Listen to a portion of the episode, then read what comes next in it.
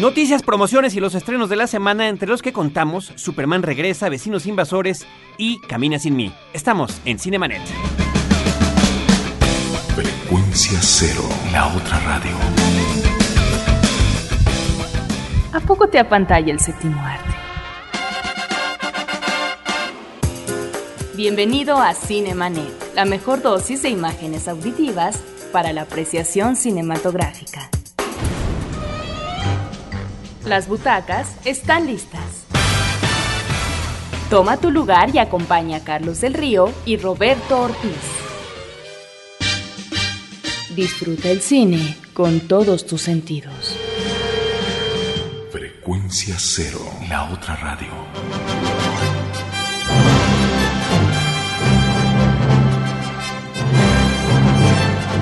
Superman regresó y lo hace en pantallas IMAX, lo hace en tercera dimensión, lo hace inundando las salas cinematográficas de nuestro país. Roberto Ortiz, ¿cómo estás? Yo soy Carlos del Río y les mando un cordial saludo. Pues me, que me da mucha envidia. Saludamos a todos nuestros uh, escuchas de que viste la película de Superman y comentarás algo sobre ella. Lo vamos a comentar más adelante en el programa. Por lo pronto estamos escuchando el tema clásico de John Williams, el tema de Superman, la película original de 1978, que además es el que mismo que se utiliza en esta nueva versión. Roberto, tenemos varios comentarios del público, tenemos promociones. Bueno, de entrada tenemos las playeras de Superman.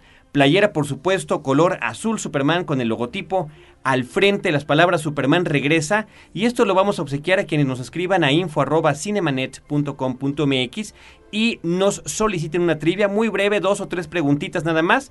Eh, y aprovecho para recordarle a la gente que los regalos que tenemos, las playeras, los DVDs, los pases para la cineteca o para funciones de películas, son eh, por el momento pues para gente que vive en la Ciudad de México, ya que estos regalos los entregamos en nuestras instalaciones de frecuencia cero en Interplanet en la colonia Narvarte, la Ciudad de México. Agradecemos muchísimo que ha habido gente de todas partes de la República Mexicana que en el transcurso de las últimas semanas, Roberto, nos han estado escribiendo y solicitando participar, pero bueno, desafortunadamente tenemos que hacerlo exclusivamente por la razón que comentamos aquí en el Distrito Federal. Tenemos obsequios en DVD, Roberto. Tenemos, a menos que Superman se los llevara. A menos que Superman se los llevara, pero bueno, aquí no vemos Superman para tantas otras cosas tan importantes que necesitamos. Por parte de, de Warner Brothers, seguimos teniendo la película Firewall con Harrison Ford y Paul Bettany. Y por parte de Universal Pictures tenemos Elvis, Camino a la Fama, Elvis The Early Years, The Early Years con Jonathan Rhys Myers. Y tenemos una verdadera curiosidad que se está estrenando en DVD. Es una película que se llama El Auto. The Car es el título original, es de 1977. Es una película, Roberto, que mira, eh, justo cuando tenemos en cartelera la película Cars, que es una cuestión y que platicamos la semana pasada, que es una película animada, divertida, eh, que trata sobre esta ruta 66 en los Estados Unidos, pues viene una película de la década de los años 70 que trata justamente sobre una suerte de leyenda eh, que había sobre un coche eh, pues que sacaba a la gente, que sacaba a los coches de la carretera, atropellaba gente. Esa leyenda la llevan a la pantalla grande con una historia que eh, por más inverosímil que, parezca, que parezca no deja de ser, insisto, una curiosidad. Haz de cuenta, Roberto, que se trata de retomar la historia de Tiburón, la película del 75 de Steven Spielberg, y que lo trasladan a un pueblito desértico y el que está atacando, el que está matando gente, el que está atropellando ciclistas o eh, matando inclusive con eh, premeditación a la gente que habita allí. Es un auto negro, fantasmal, con un claxon como de trailero y que además no tiene conductor. Un antecedente también de algo que vino más adelante que fue la película Christine. Sí, que además fue una película muy vista y que nos presentaba un carro flamante de alto riesgo en el ámbito urbano. De los años, eh, el de Cristina en, ese caso era un coche de los años 50. Pues bien, el auto llega al formato de DVD, es una cuestión pues eh, para cinéfilos, para gente muy clavada, a lo mejor pero se la pueden llevar también aquí si nos escriben a info@cinemanet.com.mx. Roberto Ortiz, tenemos el buzón de voz, el 01800 087 2423, al que nos pueden llamar desde cualquier parte de la República Mexicana. Y los correos electrónicos que hemos estado mencionando. Te quiero comentar que han seguido llegando mensajes relacionados con la película El cielo dividido vaya, eh, esta película eh, mexicana que se exhibió en la muestra internacional de cine, que ha pasado por diversos festivales internacionales. Aquí tuvimos en un episodio anterior al director, al productor y al actor protagónico platicando con nosotros. Y es justamente a partir de esa plática, en los mensajes que nos llegan a ese programa, a ese episodio en particular de Cinemanet, que han seguido llegando mensajes. Eh, nos escribe Francisco López, dice, ¿cuándo la exhibirán en Aguascalientes o dónde se podría rentar? Eduardo dice, quisiera saber cómo puedo conseguir la película, me encantó, pero por favor contesten, muchas gracias. Fernando de la Cueva, realmente es una historia que toca un tema real que no necesita de palabras para transmitir emociones y para abrir en tu memoria y corazón tus momentos personales. Por favor pónganla a la venta cuanto antes o si ya está, díganme dónde localizarla. Bueno, hay que decir que una de las productoras la básica en esta película, el Instituto Mexicano de Cine aún no tiene distribuidor comercial en el país. Ciertamente cuando la película se proyecta en el Festival de Berlín, Carlos, logran conectarse eh, para eh, distribuir la película en Europa y en otras partes del mundo. Desafortunadamente en México aún no encuentra distribución comercial. Por lo pronto la película estuvo circunscrita a la exhibición en una muestra internacional de cine, también en algunas plazas de provincia a donde llega la muestra, pero faltará ver si se exhibe próximamente porque no se ha comprado para su distribución en México y si paralelamente o más adelante eh, tendremos también la venta en DVD. Yo creo que además es lo que hay que comentar porque mucha gente lo que nos está preguntando es si ya está la película en DVD, que si ya la pueden ver, que si ya la pueden rentar, que si ya la pueden comprar. Primero tendrá que llegar la distribución comercial en las salas de cine y posteriormente, como es actualmente la venta en DVD. Y en cuanto tengamos este dato, inmediatamente lo damos a conocer. No, por supuesto, estaremos muy al pendiente. Yo creo inclusive, Roberto, que valdría la pena invitar a la gente de la película una vez más, ya con el antecedente que tenemos, pero sí para reiterar la cuestión de su estreno comercial. Así que por favor a todos los que nos han escrito, tengan paciencia y muchísimas gracias por estar al pendiente. Hay otro correo electrónico que teníamos pendiente contestar, Roberto Ortiz es Delino Coria, nuestro amigo del podcast Palomitas. Él eh, hace el podcast Palomitas desde Canadá y nos escribió relacionado a los dos programas que tuvimos, a los dos episodios sobre el tema de los remakes. Dice, me gusta el tema y por supuesto el programa. Una película que me gusta muchísimo es Seven Chances, 1925 de Buster Keaton, la cual era un remake de una historia de 1904. Luego, en 1999 se les ocurrió hacer otra película con la misma trama con Chris O'Donnell. Ojalá Roberto pueda comentar algo sobre los remakes en el cine mexicano. Pienso en varias cintas de Ripstein que se basaron en películas previas. El primer remake que descubrí siendo puberto fue Vivillo desde chiquillo, con Manolini Shilinsky, basada en Ahí está el detalle de Bustillo Oro. Saludos. Pues bueno, ahorita Roberto le contesta a Lino Coria, pero nosotros también le mandamos, por supuesto, y le reiteramos nuestros saludos desde aquí, desde la Ciudad de México. Específicamente con estos dos apuntes sobre cine mexicano, Carlos, efectivamente, Vivillo desde chiquillo es una película de 1950, remake de una obra que se realiza en 1940 que es Ahí está el detalle, dirigida por Juan Bustilloro, pues con Cantinflas, Joaquín Pardavé, Sara García, eh, Sofía Álvarez, Dolores Camarillo, con, un papel muy simpático. Y efectivamente, eh, años después, en 1950, dirige eh, el remake Emilio Gómez Muriel, pero quien produce va a ser Bustillo Oro, el director de Ahí está el detalle. Efectivamente, ahí está el dato. Y por lo que se refiere a las películas de Arturo Ripstein que ha sido remake, Carlos, tenemos eh, efectivamente una obra que realiza en 1996 que se llamó Profundo Carmesí. Esta película eh, con guion de Pasalicia García Diego, a la vez esposa de Arturo Ripstein, se basa en una película que se llamó aquí en México Amantes Sanguinarios de 1970 de Leonard Castle, una película cuyo título original, Carlos, es The eh, Honeymoon Killers sobre una pareja de amantes eh, que además eh, existieron en los Estados Unidos, una pareja de amantes eh, que se reúnen y comienzan de un lado a otro, por la geografía de los Estados Unidos, a engatusar a mujeres y matarlas.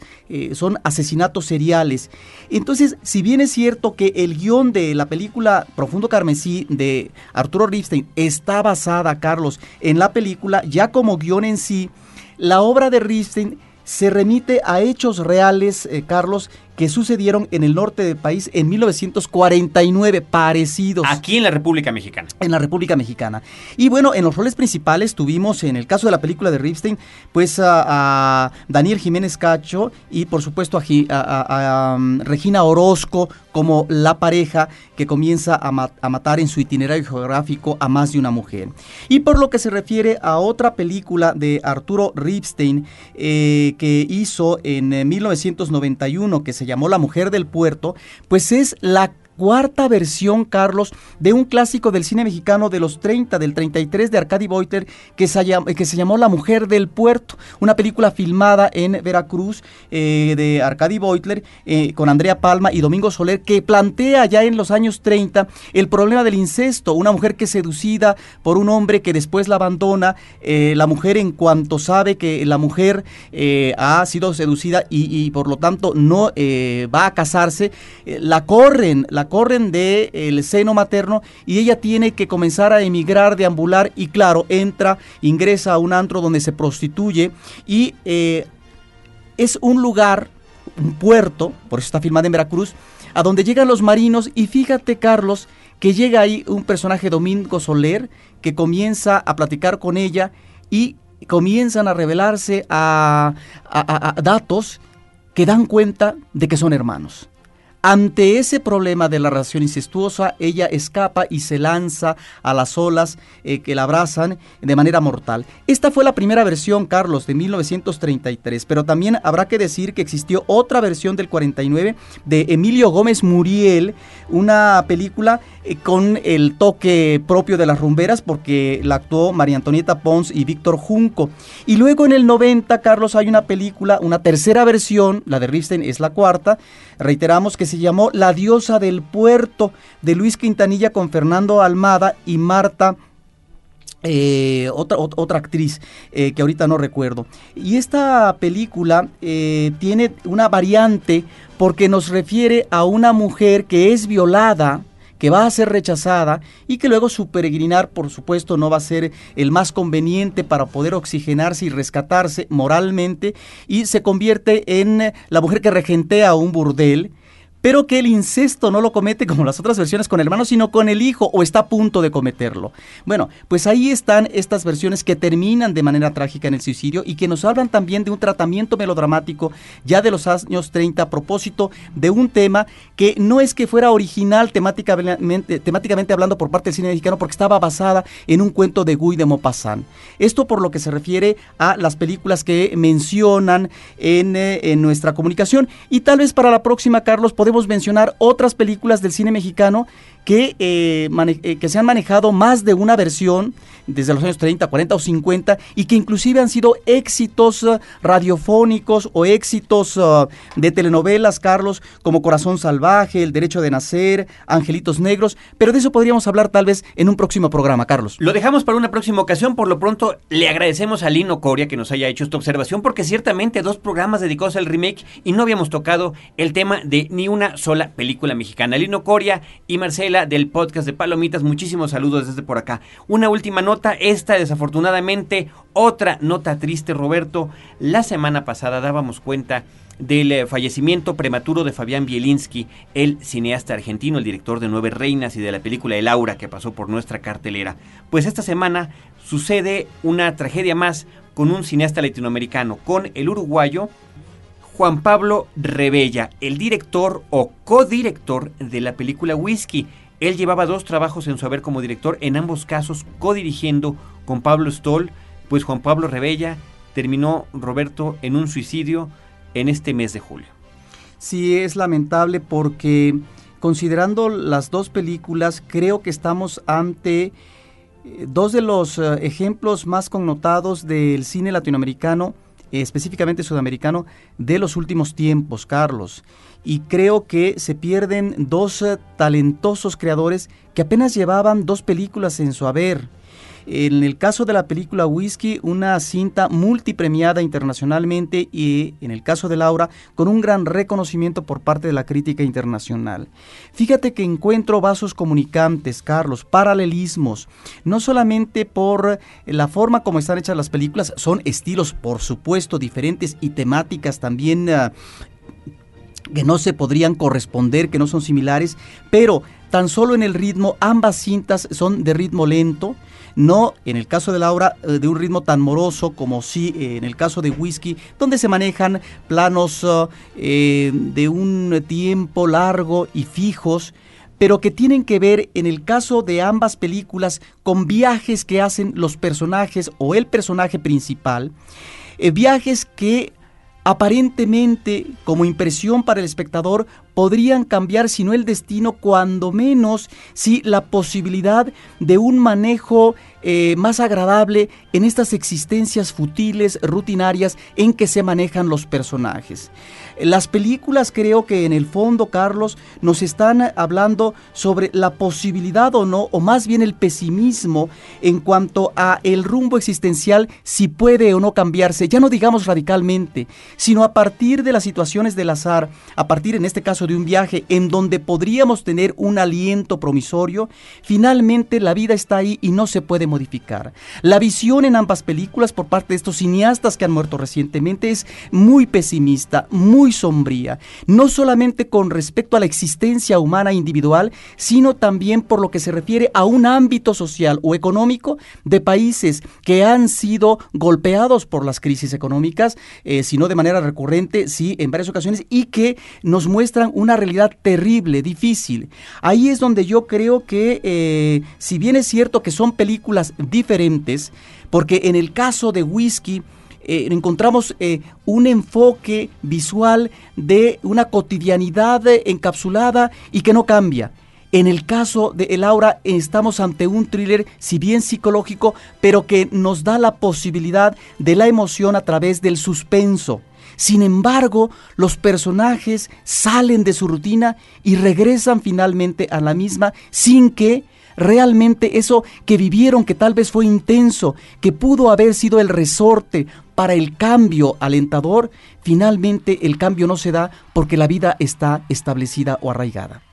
Juan Pablo Rebella apenas rebasaba, Roberto, los eh, poco más de 30 años. Imagínate, Carlos. Poco más de 30 años de edad. Nacido lamentable. en Montevideo en 1974 director de Whisky, de Whisky codirector de Whisky, codirector de 25 Watts. Eh, por Whisky recibió el premio aquí Ariel en, a, la mejor película extranjera, así como el Goya en España, por ejemplo. En fin, tristes noticias que tenemos que dar cuenta aquí, pero que son propias de nuestro contexto cinematográfico latinoamericano. Estamos en Cinemanet y volvemos en un instante.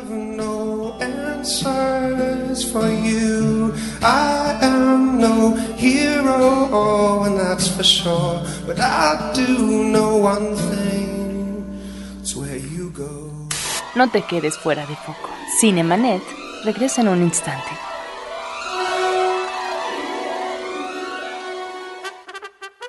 Radio Raza, en su presentación de lujo podcast, para los oídos más refinados. Aderezado con los comentarios de Bonfilio Cruz y sazonado con la chispa de Guadalupe Chaires. El único producto hecho por hombres que a las mujeres les encanta. Descárgalo todos los sábados a partir del 18 de febrero. Disponible únicamente en frecuencia cero. Este programa no es recomendable a piratas por su alto contenido intelectual. Historias múltiples en tiempos cortos. Cinemanet. Regresamos.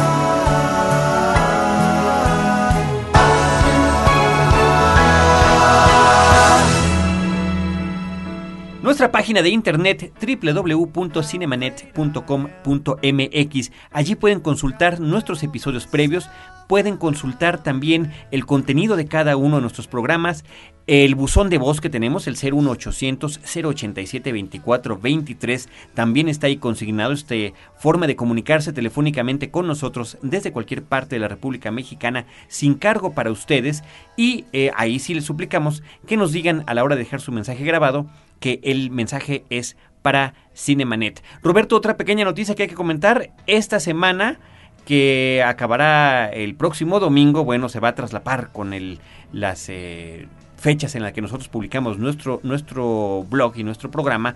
Quedamos en el número 2 de Pod Sonoro. hemos platicado de Pod Sonoro en otras ocasiones. Es una, un sitio de internet que está hecho desde España, desde Barcelona, que recopila podcast en español de todas partes del mundo, principalmente, pues evidentemente de Latinoamérica y de la propia España, de la madre patria, y tienen un top 50 donde semana con semana, pues están eh, anotando allí cuáles son los programas más escuchados.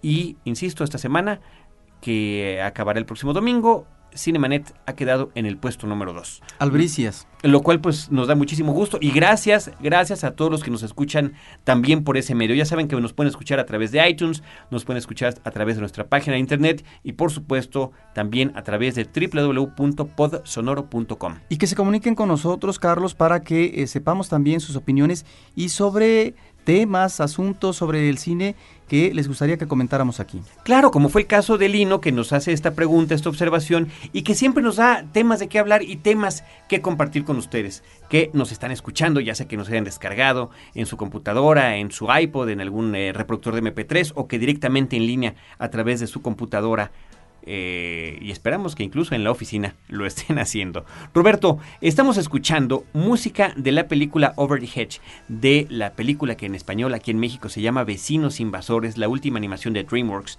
La canción se llama Family of Me y eh, es interpretada por Ben Folds, que es el que interpreta varias de las canciones que tiene esta película de manera original.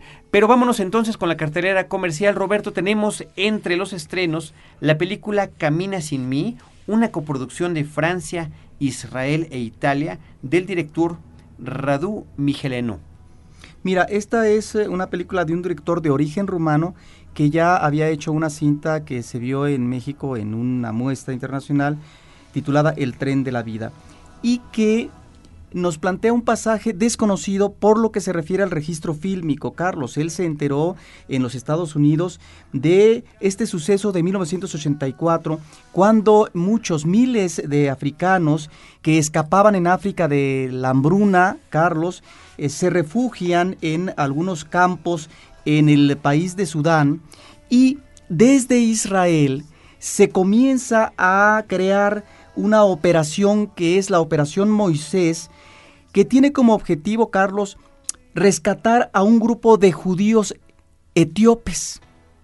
Y ahí es donde arranca la historia con una madre cristiana que obviamente eh, sabe que su hijo no tiene posibilidad de entrar en ese grupo de judíos etíopes, pero que sin embargo hace hasta lo imposible para que este niño pase por judío y pueda ser llevado a Israel, en este caso a Tel Aviv, donde será adoptado por una pareja eh, de eh, franceses radicados en eh, Tel Aviv, una familia, porque no solamente están casados, sino que tienen niños, una familia francesa sefardita, Carlos.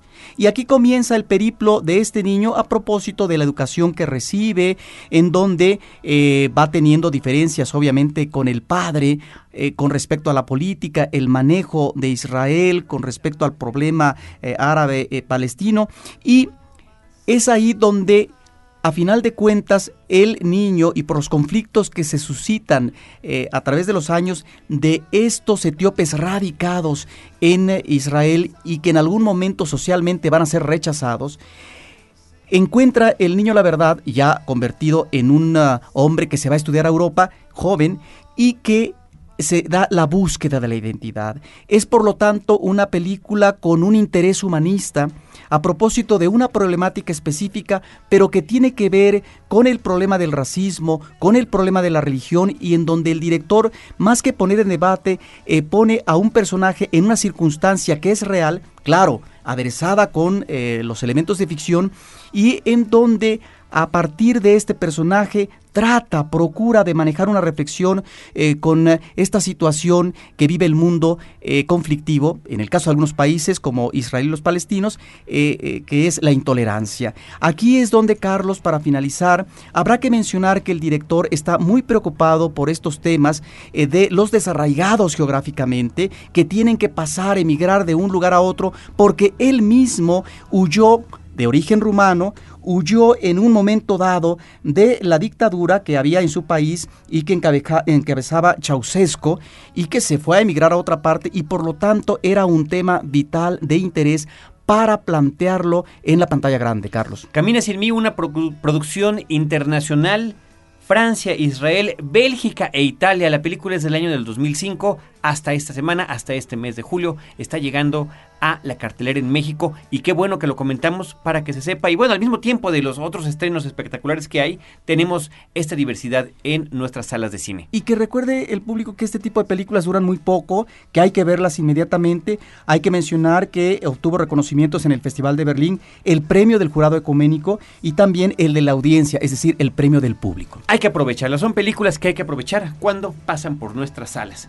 Hay otras, Roberto, que son de grande estreno y que, bueno, no tienen ningún problema si uno las ve esta semana, la que sigue o la que viene, porque allí van a seguir. En este caso estamos hablando de la película Vecinos Invasores sobre The Herschel, de la que platicábamos hace ratito que oíamos la música.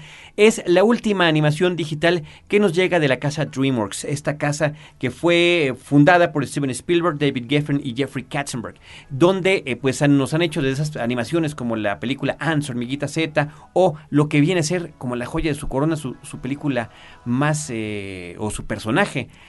más reconocido, más querido y por supuesto más taquillero, que es Shrek, que ya lleva dos películas, están ya camino a la tercera, Shrek the Third, Shrek el tercero es como se va a llamar esa película que viene me parece para el próximo año 2007 o incluso 2008, si quieren ese dato se los pasamos después. Finalmente Over the Hedge es una cinta que se basa en una tira cómica de periódico estadounidense, a nosotros realmente no nos, no nos da mayor referencia, pero sí hay que comentar que no es un cómic, o sea, no es una historieta, es la tira cómica que viene en el periódico, que eh, pues de alguna manera tiene una, una parte de contenido social, ¿no? Es, ¿de qué trata Over the Hedge? La tira cómica, pues de unos animalitos del bosque que de repente se ven rodeados ya por los suburbios, cualquier suburbio estadounidense, el pueblo que tú quieras, que finalmente pues están ganando y ganando terreno, ellos despiertan de hibernar y descubren que ya este, han sido invadidos hasta, hasta, su, hasta su bosque. Esa es la, la trama que retoma la película.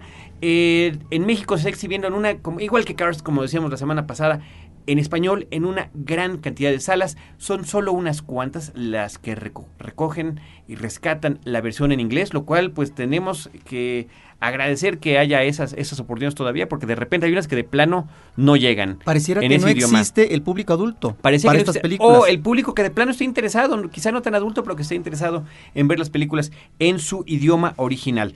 Para variar, Roberto, me tocó verla en inglés. Las voces de los personajes principales son sensacionales. El personaje principal es RJ, un mapache que está le da la voz Bruce Willis. Eh, Gary Shandling le da la voz a Byrne, una tortuga. Gary Shandling es un actor cómico estadounidense muy famoso. Tuvo durante varios años, del 92 al 98, una serie televisiva en HBO que se llamaba The Larry Sanders Show. Eh, uno de estos programas, como todos los de HBO, que rompen esquemas. Este trataba sobre un conductor de programa nocturno tipo de Tonight Show con Jay Leno, ¿no? Una cosa así. Eh, Steve Carroll, que es el protagonista de Virgen a los 40, otro cómico que está en ascenso, es Jamie la Ardilla. Y por ahí está también William Shatner, ni más ni menos que el Capitán Kirk, como Ozzy la zarigüeya. Nick Nolte, que Ah, es un gran rescate. Está muy es bien. Vincent el oso y Thomas Hayden Church, este actor que vimos hace poco en Entre Copas en la película Sideways, es eh, el exterminador. Dwayne. Entonces, oh, pues, digo, incluso también está Eugene Levy, un cómico canadiense que ha hecho carrera en Estados Unidos, el papá de American Pie. Es el papá del protagonista de American Pie. Es Lou, el puerco espín. Un gran talento de voces que creo que se aprovecha de una manera eh, sensacional en el idioma inglés. Es una película con muy buen ritmo. Eh, platicábamos de que nos había gustado mucho Cars, pero como que tenía ahí sus baches en cuanto a la forma en la que estaba narrada la película. Yo sen- sentí que Vecinos Invasores sobre el Hedge no tiene ninguno en absoluto. La película transcurre de manera muy divertida. Los, eh, la trama, pues, es eh, sobre el mapache que trata de convencer a los demás para que le ayuden a recoger y recopilar la comida chatarra de los humanos. Las papitas, los nachos, los quesos, en fin, toda esa basura. Y por supuesto, pues el contexto que siempre sale en estas películas de la cuestión de la amistad. Vaya, no hay ningún tema particularmente importante y fuerte, pero sí una eh, historia bastante entretenida que tiene la fortuna de poder gustar tanto a los chicos como a los grandes y para los grandes, incluso para los cinéfilos, se atreve todavía la cinta como muchas otras que de la casa de eh, DreamWorks de hacer referencias a películas que son muy conocidas o muy reconocidas como El Ciudadano Kane, hay una referencia al Ciudadano Kane por allí, a un tranvía llamado Deseo, a El Silencio de los Inocentes inclusive. Sí, habrá que decir que si bien no hay un mensaje específico en esta película, sí está abordando estos elementos que tú mencionas y que temáticamente es importante subrayar. Eh, a propósito de eh, cómo la mancha urbana invade cada vez eh, más los espacios verdes y deja menos posibilidad a lo que es la población eh, de los bosques y también de la comunidad animal de diferentes tipos. Y eh, que también la película nos está remitiendo a esta realidad de la economía globalizada, Carlos, donde finalmente pareciera que solamente existe el consumismo voraz y estas ah, áreas de fraccionamientos urbanos que aíslan al individuo y que este se va comportando, si bien es cierto, a partir de un manejo grupal colectivo, de una manera terriblemente egoísta, porque hay un aislamiento urbano en donde las comodidades, el confort que ofrece la tecnología, finalmente están magnificando eh, lo que es eh, eh, la, la, suficiencia en términos de las diversiones ah, en la casa, en términos del consumo de alimentos, etcétera, y que por lo tanto fomenta un individualismo terrible. De ahí esta confrontación que vemos entre unos y otros. Ahora, yo no sé si es a propósito en términos de manejo eh, visual por parte de los creadores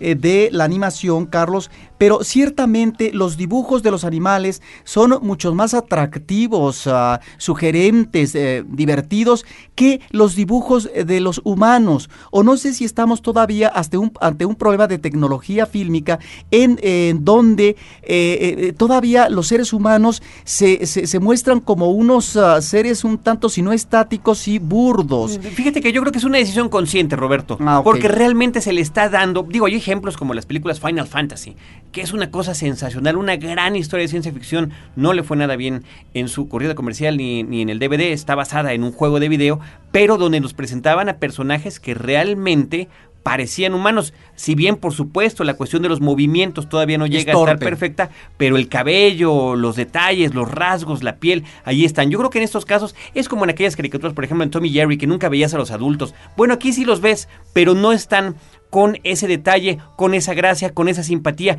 que tienen los protagónicos, que en este caso son los animales. La película de Roberto está dirigida por Tim Johnson, es uno ya de los animadores de la casa DreamWorks de hace tiempo. Él, dirigió Ants, Hormiguita Z, Ants, Hormiguitas, y Kerry Kirkpatrick, que es su primera película como director pero que él tiene experiencia como guionista, entre otras cosas, él hizo Chicken Run, el guion de Chicken Run de Pollitos en Fuga. Entonces, bueno, pues creo que estamos ante un gran, gran oportunidad de entretenimiento, una muy buena película para el verano que eh, como adulto uno puede disfrutar enormemente. Recomiendo ampliamente, ampliamente la versión en inglés. Roberto, vámonos un corte y regresamos con Superman. Mientras, Roberto, vamos a escuchar Rocking the Suburbs, también de Ben Folds, también de la película Over the Hedge, que es eh, Vecinos Invasores.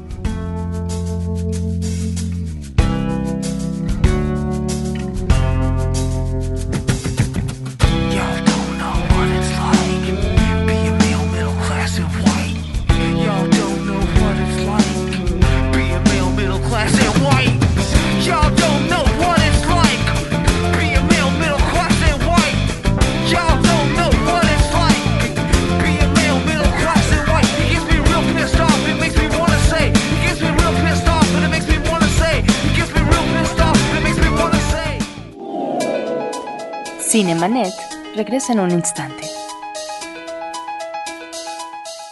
Buenos Aires, Jerusalén, Kabul, Islamabad, Bangkok, Yakarta, Beijing. Porque a través del conocimiento y la comprensión de los problemas de otros países, podemos encontrar la solución a los del nuestro.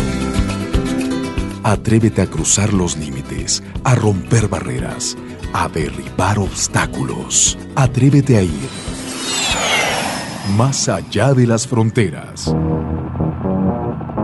www.másalladelasfronteras.com Una mirada al acontecer internacional. Frecuencia cero. La otra radio. del flashback. Estamos de regreso.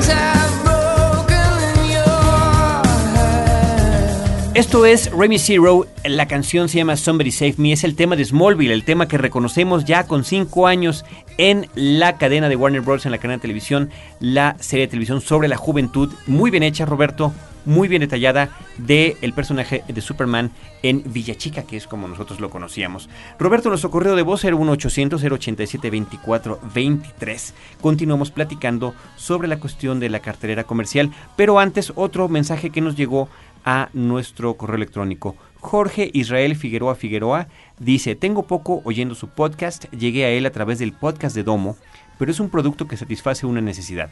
Cuando yo tenía unos 16 años compraba religiosamente Cinemanía y Cine Premier, pero con los años me fui alejando. Pondré la liga para suscribirme en mi blog. Eh, también quiere participar para el DVD de Firewall. Le vamos a mandar su trivia, por supuesto, para que lo haga. Y bueno, le agradecemos que en su blog personal ponga un link, un vínculo para que nos puedan escuchar eh, quienes lo visitan a él. Muchísimas gracias. Roberto, Superman regresa. La película se estrenó, bueno, fue preestreno en algunas salas de la Ciudad de México, en las pantallas IMAX, esta pantalla de gran formato, además en tercera dimensión, con tus lentes para que la veas con efectos especiales y eh, las salas llenas, reporta la gente de Cinépolis, que es la cadena que tiene las, pantallas IMAX aquí en México, que las salas han estado completamente llenas. Muchísima expectativa por la película. En Estados Unidos estrenó con una semana anterior, fue por supuesto la que se llevó la taquilla durante la semana de su estreno, pero una semana después, este fin de semana que pasó, le robó ese lugar la segunda parte de Los Piratas del Caribe con Johnny Depp. Así que ya vamos a ver, ya es el final realmente es el final de lo que viene a ser esta temporada veraniega de los grandes estrenos de estas películas que se esperaban. Yo quiero comentar por una parte, Roberto, antes de entrar en el tema de la película en particular, que la revista Cine Premier le ha dedicado la portada como muchas otras revistas del mundo dedicadas al cine, a la película de Superman, eh, con grandes letras color acero, además eh, con un poco de relieve, uno siente la textura al tocarla, y una cobertura especial de varias, varias páginas, páginas. Son 20 páginas que le dedican a la, a la historia. Empieza con un reportaje desde la visita al set que hace Miguel González en Australia, donde se filmó la película. Está también los mejores momentos de la, del cómic, eh, rescatados allí, las tragedias de los actores que han interpretado a Superman, las caricaturas que ha habido sobre este hombre de acero y también viene una nota sobre Smallville, sobre la serie de televisión. En fin, una cobertura bastante completa porque no nada más es la película, o sea, Superman es un fenómeno de muchas décadas eh, que, eh, bueno, revive revive a propósito de este gran estreno. La película la teníamos con mucha expectativa. Eh, no solamente por el personaje del que se trata, porque también las dos películas, eh, las primeras dos películas de Superman, eh, la de Richard Donner de 78 y la secuela, fueron muy buenas, a pesar de que después hubo tropiezos ahí con la 3 y la 4, pero también por el director que se hizo cargo finalmente, después de muchas especulaciones, de muchos preproyectos en los que se hablaba de, gente muy importante para dirigir la película Superman, entre ellos Tim Burton, por ejemplo, pues finalmente Brian Singer este hombre que ha llevado películas como X-Men y X-Men 2, X2, ¿no? Las películas de los hombres X, eh, la película Apt Pupil, El Aprendiz, pero sobre todo lo que creo que es su joya maestra, su gran obra, que es Sospechosos Comunes, de Usual Suspects. Eh, el estilo de Brian Singer con el acercamiento a, su cinematografía siempre ha sido un poco oscuro, de verle el lado siniestro las cosas, a pesar de que son algunas películas, pues para un público más amplio, como las de los superhéroes. Él llega con un entusiasmo verdaderamente desbordante como director de esta película, con una nostalgia y eh, creo que con un gran gozo para hacerla. Pero todo ese entusiasmo, todo ese gozo, yo creo que viene a ser también la gran debilidad. O sea, hay tantas, tantísimas referencias a la película original que termina termina emulando, termina temáticamente pues haciendo una historia muy similar eh, y eh, cae en, en una suerte de, no es un remake, definitivamente es una secuela a la película porque trata sobre el, el, regreso de Superman cinco años después de la última vez que se le vio. Superman desapareció, ¿dónde quedó? Bueno, esos, son cosas que responde la película. Regresa a la Tierra, regresa a contestarlas, pero algunas cosas en ese tiempo han cambiado. La película abre con el tema de John Williams, ese que escuchábamos al inicio del programa, clásico, increíble, creo que lo tenemos perfectamente reconocido con el personaje. Son esos temas que se plantan ahí, pues John Williams es, es especialista en ese tipo de cosas y que, y que pudo él rescatar. Pero no solo eso, sino que también los créditos iniciales de la película son iguales a los de la del 78. Estos créditos en azul como en tercera dimensión que vienen desde el fondo de la pantalla y van volando y pasan sobre nosotros, frente a nosotros. Eh, ahí no acaban las similitudes. Eh, tiene también la oportunidad de poder, eh, gracias a la tecnología digital y a los efectos, retomar algunas escenas de Marlon Brando como Jorel, como el padre de Superman, y también el uso de su voz. y las otras cosas que comento, que a pesar de que, de que no es el remake, bueno, tiene situaciones similares en, en, el tema, como el regreso del ex Luthor y lo que quiere hacer en la primera película, en la del 78, pues él quería destruir con misiles toda la costa oeste de los Estados Unidos para tener lo que sería el desierto, sería la nueva costa de la cual era el propietario y poder así tener grandes bienes raíces. Bueno, pues es una cosa distinta, pero similar lo que pasa en esta película. Yo creo que deberá quedar en la gente que la vea. Para muchos, para nuevas generaciones, pues será la primera vez que van en el cine Superman de esta manera. Lo han podido ver en el DVD, en la televisión, pero llegar eh, y yo vi muy entusiasmados a los niños en las funciones de cine, inclusive van con sus playeras, como estas que estamos regalando, cortesía de Warner Brothers. Eh, escríbanos a info cinemanet. Hay mucho entusiasmo por ver a este personaje otra vez en la pantalla. Entonces yo creo que para los que ya lo conocíamos, para los que ya sabíamos de las películas y para los que sabíamos de la historia de Brian Singer, como que hubiéramos querido que se fuera enfocando hacia algo pues más del estilo que él siempre ha manejado. Me parece que es algo como lo que hizo Peter Jackson con King Kong tener la oportunidad de cumplir un sueño. Le encantaba King Kong a Peter Jackson y al fin pudo ser ese remake tan eh, impresionante que hizo con nueva tecnología y nuevos elementos en la historia. Pues bueno, de alguna manera es lo que está haciendo aquí el señor Brian Singer. Tuvimos en México el estreno espectacular de la película en el Teatro Metropolitan, que por esa tarde se convirtió en el Teatro Metrópolis, como es la ciudad donde trabaja Superman en el Daily Planet. Y eh, vino aquí Brian Singer, vino Brandon Ruth, vino la chica que hace Lois Lane y vino Kevin Spacey. Platicaron con medios, hubo después mesas redondas con, con periodistas y eso siempre eh, es una suerte, pues obviamente es promoción para ellos y aquí estamos nosotros comentándolo, pero también creo que el público de aquí de México, el público latinoamericano, eh, pues aprecia mucho que esta gente que admira y que quiere, pues venga a tener este tipo de eventos aquí en nuestro país. Roberto, si te parece bien, la semana que entra ya comentamos con lujo de detalle todo lo que ha pasado con Superman, lo que opinamos más a profundidad de la película, pero si bien que quede este adelanto eh, de lo que está sucediendo al respecto. Pues sí, es una película que habrá que considerar si es mejor lograda o no, como tú anuncias con respecto a aquellas ah, películas en donde la encarnación de Christopher Reeve lo convirtió en una especie de ícono. Absolutamente. Roberto, eh, antes de despedirnos, recordaremos eh, promociones, las promociones que tenemos por parte de Universal Pictures, la película que platicábamos al inicio del programa, El Auto. Tenemos también la película Elvis, Camino a la Fama.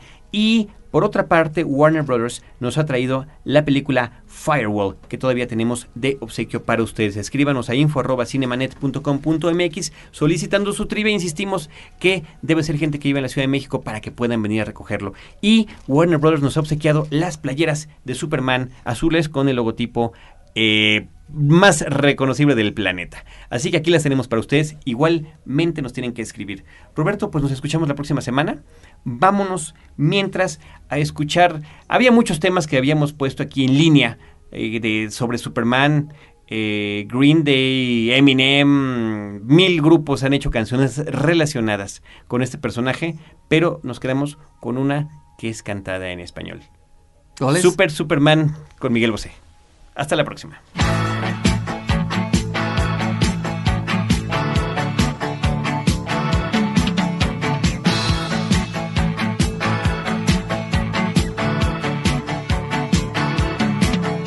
Super Superman, todo el mundo aquí te quiere.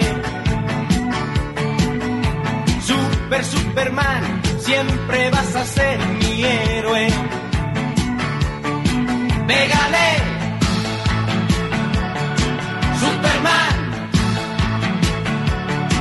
Pégale. Enséñame a dejarle caos. Super Superman, nuestro mito, nuestro ejemplo. ¿A qué gimnasio vas? Dime cuál es tu secreto. Pégale. Superman. Pégale. Enséñame a dejarle caos. Superman. Vamos a bailar, hay que divertirse un poco. Super Superman, super macho, ya eres nuestro.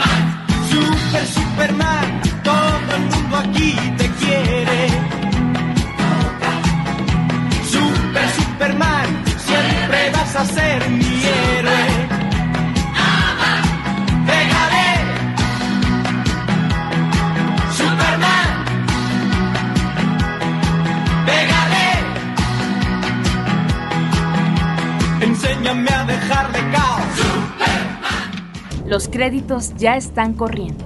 Sigues en estado de shock. Cinemanet. Cada semana, un nuevo programa comentando las películas que sacuden tus emociones. Cinemanet. Solo en frecuencia cero. Frecuencia cero. La otra radio.